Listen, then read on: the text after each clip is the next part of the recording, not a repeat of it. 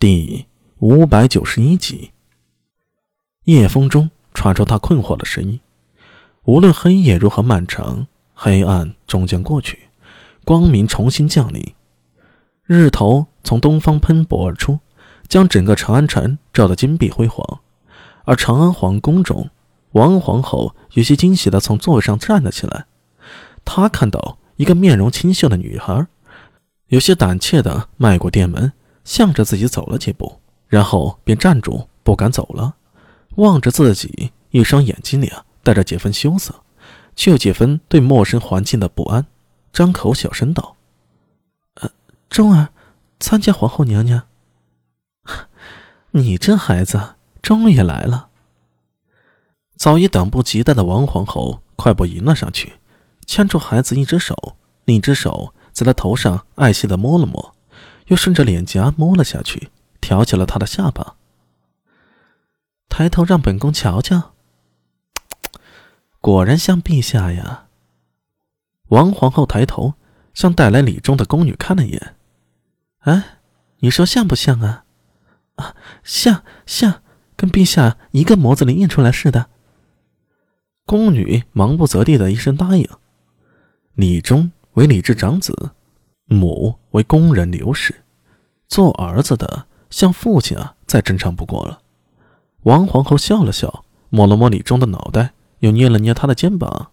哈，这身子骨也挺结实的，是个健康的孩子。对了，我记得你是贞观十七年生的，对不对呀？我还记得当时太宗亲临洪教殿时，摆下宴席，跟众臣说：“近来王爷日渐兴盛。”尽管酒食准备不周，还冒为请亲等赴宴，以为朕有孙儿了。越说，王皇后脸上喜色越浓了几分。说完太宗旧事，她轻盈的抚着李忠的背，说道：“从今天起啊，不要叫我皇后，要叫娘亲。”年方九岁的李忠还不懂得这些意味着什么，他一脸困惑的抬头。啊，皇后，呃，娘，可是，可是我有娘亲了。说着，小手指向殿外。王皇后这才注意到，刘宫人正远远的跪在宫外，她的容颜有些憔悴苍老。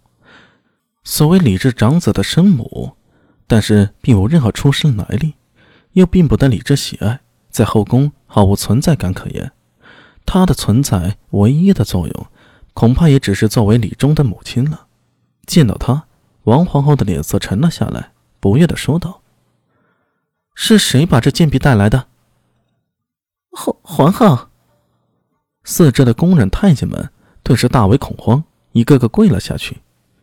王皇后却没心思去追责，只是厉声道：“把刘婢拖出去，没有我的命令，谁也不许放他进来。”是。一众宫女急着涌上去，七手八脚的抓住刘宫女的手脚，不顾她的哀求，将她强行拖走。